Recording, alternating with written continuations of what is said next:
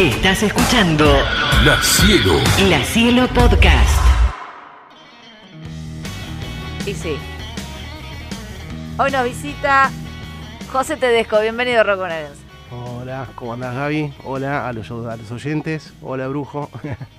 Segunda columna, segunda columna. Vamos Segunda bien, columna, vamos sí. bien. Una por mes.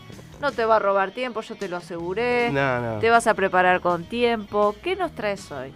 Bueno, hoy traigo, vengo a rescatar eh, un, un cuatro o cinco guitarristas de la década del 80 que por ahí este, los elegí por varias razones. En principio que por ahí no son tan reconocidos para el público actual del rock, ya que los guitarristas de los 80, bueno, han quedado pocos, digamos. Ahora capaz que en- empiezan a reflotar por la serie de Fito Páez, ¿viste? Bueno, tal cual.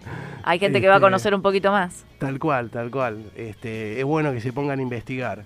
Este, así que bueno, dije, voy a siempre este, que quería, salvo la primera columna, quería organizar este, de hablar de guitarras, de hablar de guitarristas, sobre todo argentinos, ¿no? Eh, a los a los este, americanos los conocemos todos, a los ingleses los conocemos todos, pero acá en Argentina este, hay y hubo guitarristas de primer nivel. Sí, que quizás lo conocen, obviamente, los que están en la movida como vos, eh, porque se conocen entre colegas, o porque Claro. decís, escucho esta banda y me voy a poner a investigar quién toca con, con, Tal con, cual. no sé, con Calamaro, ponerle. Igual se van a sorprender, se van a sorprender porque elegí guitarristas que por ahí, este, entre los guitarristas no, no, no son tan, tan bien, este, tan conocidos. Así que Entonces te- son, tenemos son a- unas perlitas. A, a- a varios guitarristas argentinos súper virtuosos de bandas del rock Los nacional 80. de los 80 Sí, y los vamos a, conocer o a redescubrir en esta, en esta columna de hoy. Me encantó, José. eh, exacto, buenísimo. Bueno, Empecemos. genial. Bueno, vamos a empezar por el primero. Esto no está en orden de virtuosismo ni nada por el estilo. Por ahí lo, lo ordené un poquito.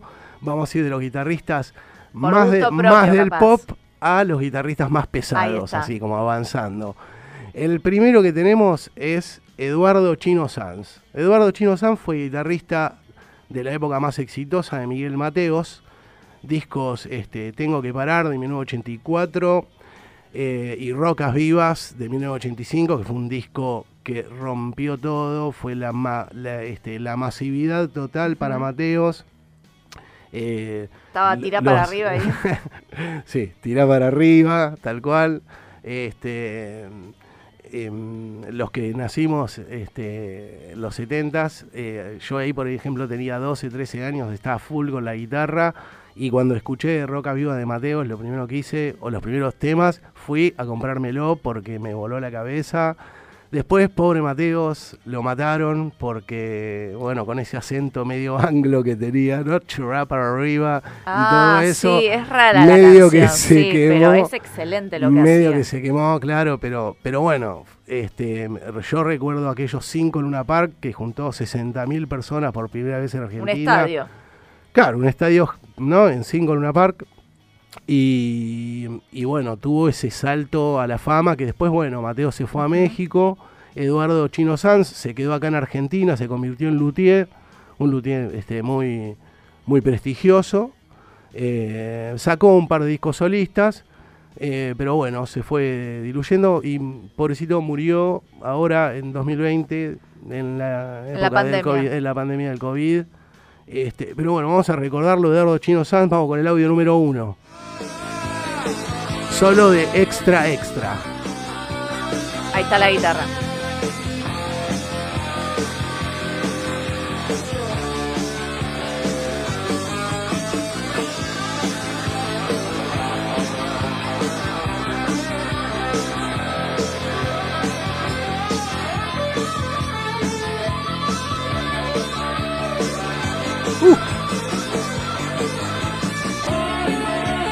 Solo de solo una noche más. ¿Cuántos años tenías vos cuando sonaba esto? 12. ¿Y cómo hacías para quizás imitar o, o poder sacar estos temas? Porque no hay internet. ¿no? ¿De dónde sacabas? ¿De Del- oído? Del cassette, sí. De oído. De oído. Tremendo. Sí, sí, sí.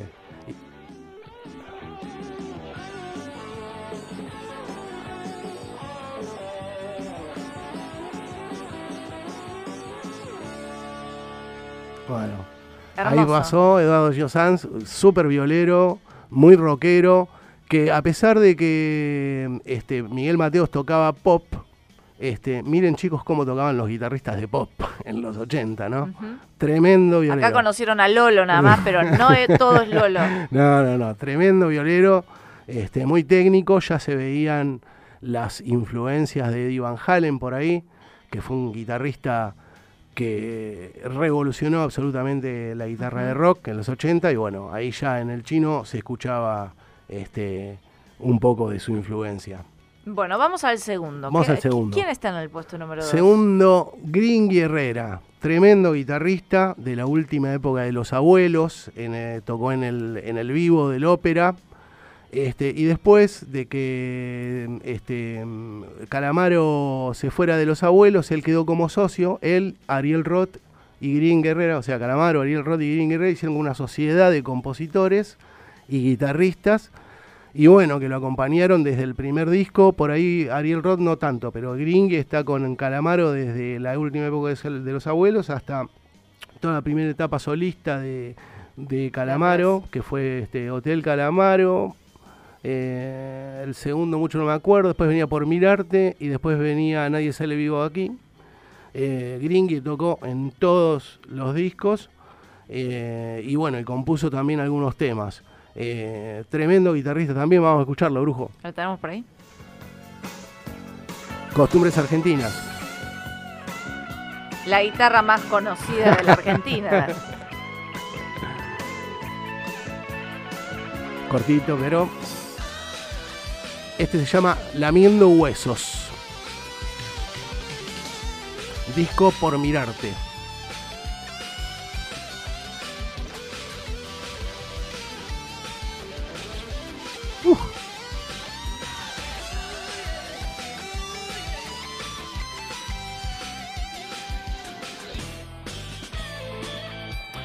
Este se llama Pero sin sangre. Duro y parejo le daba, ¿eh? Buenísimo. Muy rockero. Muy bien, ahí lo tuvimos. A Gringy, que tremendo guitarrista. todos en la cabeza. Sí, totalmente. El solo de costumbres argentinas es inolvidable. Y ¿no? lo que menos pensás es en el guitarrista y en Claro. quién era, quizás. ¿Te acordás que uno dice, bueno, sí, los abuelos, eh, Basterrica? No, no era Basterrica ahí, era Green Herrera, que aparte no, no, no este, grabó ningún disco de estudio con los abuelos. En vivo estaba nada más. solamente en vivo en el ópera porque después vino Cosas Mías, que ya no estaban ni Calamaro ni Cachorro, y tocaba la guitarra Cubero Díaz en Ahí el está. disco Cosas Mías de los abuelos. Tremendo. Bueno. Me gustó mucho el número 2. Sí, Vamos sí, al sí, muy tres. rockero. Vamos al número 3. Bueno, acá el puesto número 3 son dos guitarristas. En realidad acá lo que quiero reflejar era un poco la influencia de algunos guitarristas de los 80 con las guitar los guitarristas más de fusión, al estilo Scott Henderson, si se dan una idea, eh, o guitarristas de jazz como eh, John Scofield. eh, por ejemplo, o, o, por ejemplo, en el, en el caso del primer guitarrista, que es Ulises Butrón, que, bueno, Ulises Butrón fue guitarrista, digamos, era un amigote de Cerati y de Richard Coleman Claro. en la época que ellos, digamos que de- en los orígenes, este, y siempre lo invitaban a tocar.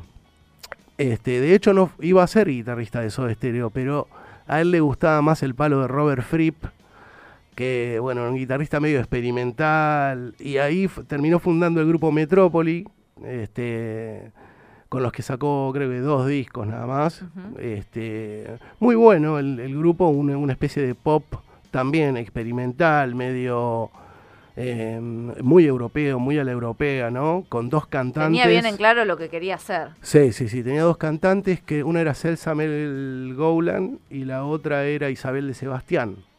Y hacían unos coros muy, muy locos ellas. Y bueno, acá en el solo de Ulises vamos a escuchar esa influencia medio frip, medio experimental. Y después el otro guitarrista que va a aparecer acá en este compacto va a ser Lapo Guesagui. Lapo Guesagui fue guitarrista en un solo tema de Fito Páez, que es Dame un talismán.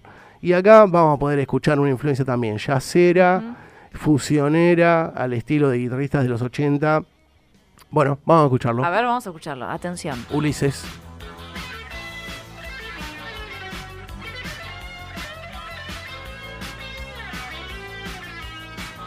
Muy frip.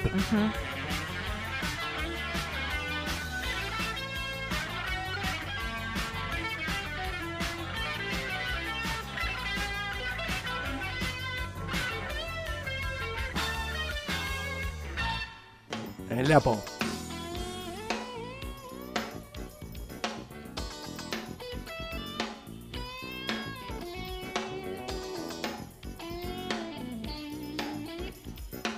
Mucha onda, Sí. ¿eh? Muy bueno, esta parte que viene.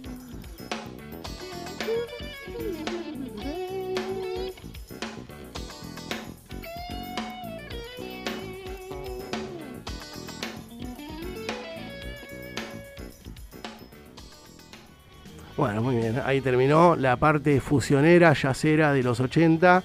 Lapo también murió. Ulises murió. No, no están entre nosotros. No sí, están entre sí. nosotros. la- hasta ahora todo- todos los que. Sí, sí, sí. La verdad, chicos jóvenes, aparte súper talentosos. Este, bueno, a Gringy lo, terremo- ah, lo tenemos, pero a Ulises, bueno, se fue el año pasado o el anteaño. Sí, sí. eh, y Lapo también se fue en 2012. Bueno, vamos al próximo guitarrista. ¿Por cuál vamos? ¿por el quinto Por ya? el 4. Ah, vamos por el 4. Me había mareado con este doblete que tuvimos sí, ahí. Sí, sí, sí. ¿Quién es? Bueno, eh, el próximo guitarrista es un guitarrista que para mí, digamos, es muy, muy conocido. Lo que pasa es que para mí es un guitarrista que es muy, muy virtuoso en un contexto de una banda pop que mucho para mí no lo ayuda No a luce, destacar decís. sus virtudes. O sea, se luce, ha tenido grandes solos y ahora vamos a escuchar. Pero el caso de Felipe Staiti de los Enanitos Verdes es ese tipo de violero que uno ve y dice, no va con esta banda. Este flaco debería tocar heavy metal, hard rock, al palo. Mirá. Y sin embargo, ver, no, los. Enanitos Verdes. Pero vamos a escuchar los tremendos solos que hace. Acá vamos a escuchar dos solos. Uno Bueno, banda que perdió su cantante, ¿no? Hace poquito. Hace poquito también. eh, sí, a sí. Marciano. A Feli- ver. Felipe este, se dedica ahora al vino. Tiene dos. Este, Ah, mirá que hay que tiene invitarlo, dos- che. Dos varietales este, en su bodega de Mendoza. Son mendocinos los Sí. Verdes. Así que para rendirle culto a su origen. Tienen buen paladar. tiene un buen este tiene unos buenos vinos este vamos a escuchar dos solos uno de mm, del disco Contrarreloj de 1986 y otro de Habitaciones extrañas vamos A ver. Felipe Staiti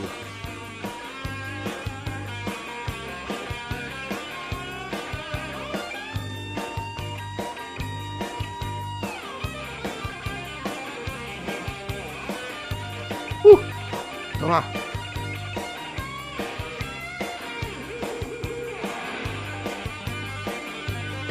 Tapping.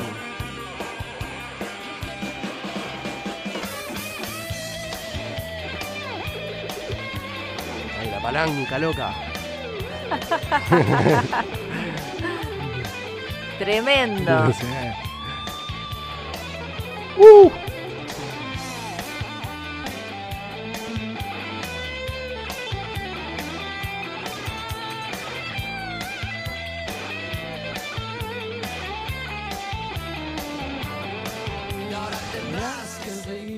Temón. Temazo. Oh, los enanitos Terribles sí, pero sí. sí. siempre fue una banda eh, Rara. que, ¿No? que, que como que le faltaba una horneada, le diría yo, ¿no? Pero como que le faltaba algo, pero vos mirá qué guitarrista, ¿no? Te- terrible, terrible guitarrista que para mí, bueno, no, no rima, no rima con la banda que le tocó, a pesar de que, bueno, grandes éxitos tuvieron. Sí, ¿no? eso, eh, como que no te Eh, terminaba de cerrar la banda, pero que sonaban en todos lados Sí, sí, sí. y que la gente conoce todos los temas. Sí, sí, sí, sí, sí. La verdad que, bueno, Marciano Lamento Cantero boliviano, era un, era un ¿cuánto sonó? compositor, Marciano Cantero era un compositor muy prolífico. eh, Altas letras hacía. Sí, buenas letras, buenos temas, linda voz, buenos coros, todo bien, pero el violero era de otra banda. Tenía que Así ponerse. que- Bueno, igual ahora está con los vinos, así que Sí, se sacó, ahí se sacó la viola de a encima. Felipe. Bueno, este y acá, bueno, el- se, el- se vienen los últimos dos, A ver. también que los tengo en un compacto. Eh, estos dos guitarristas, bueno, ya son de la parte de hard rock.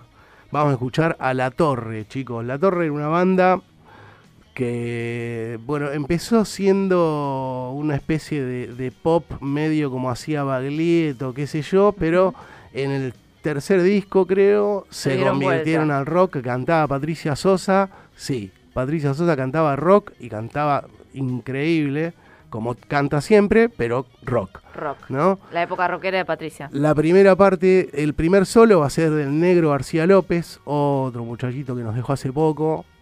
Este, el negro García López, un súper virtuoso, fue violero de La Torre en el primer disco, pero también fue violero de Charlie, fue violero de Miguel Mateos, eh, un talentoso, virtuoso total de la guitarra.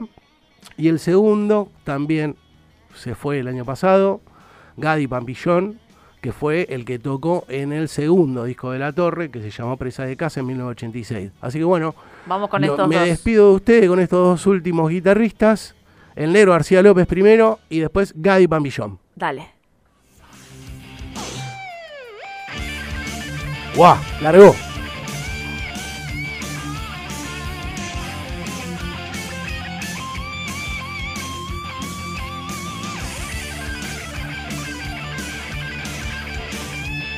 Tremendo. ¿Cuánto practicaban estos muchachos para tener esa velocidad en los dedos? Horas y horas y horas. Acá está Gadi.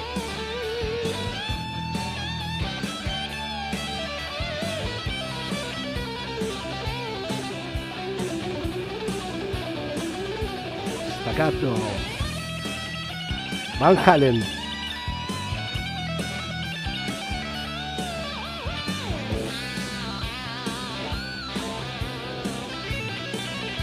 Otra vez. Tremendo, tremendo. Bueno, Me encantó. Ahí fueron todo lo que nos los guitarristas. hoy.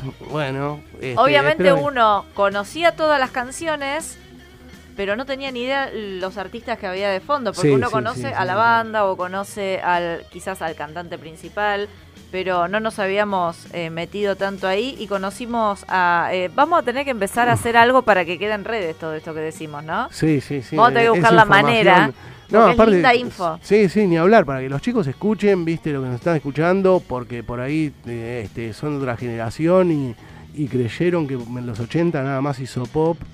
Y bueno, sí, se hizo pop, pero los guitarristas de pop y los guitarristas que había eran tremendos guitarristas. Y aparte fue la época de oro de Van Halen, de Steve Vai, de Joe Satriani. Y de- llegaba de- todo acá. tremendos, virtuosos, claro, y, y bueno, también vimos, en lo que escuchamos, fuimos viendo una evolución. Por ejemplo, Eduardo Chino Sanz usaba una Les Paul, eh, Green Guerrera... Ah, eso, lo, qué guitarras, ¿no? También Gringy, se usan. Claro, Gringy usaba más una, un estrato, a veces también una 335, por ejemplo.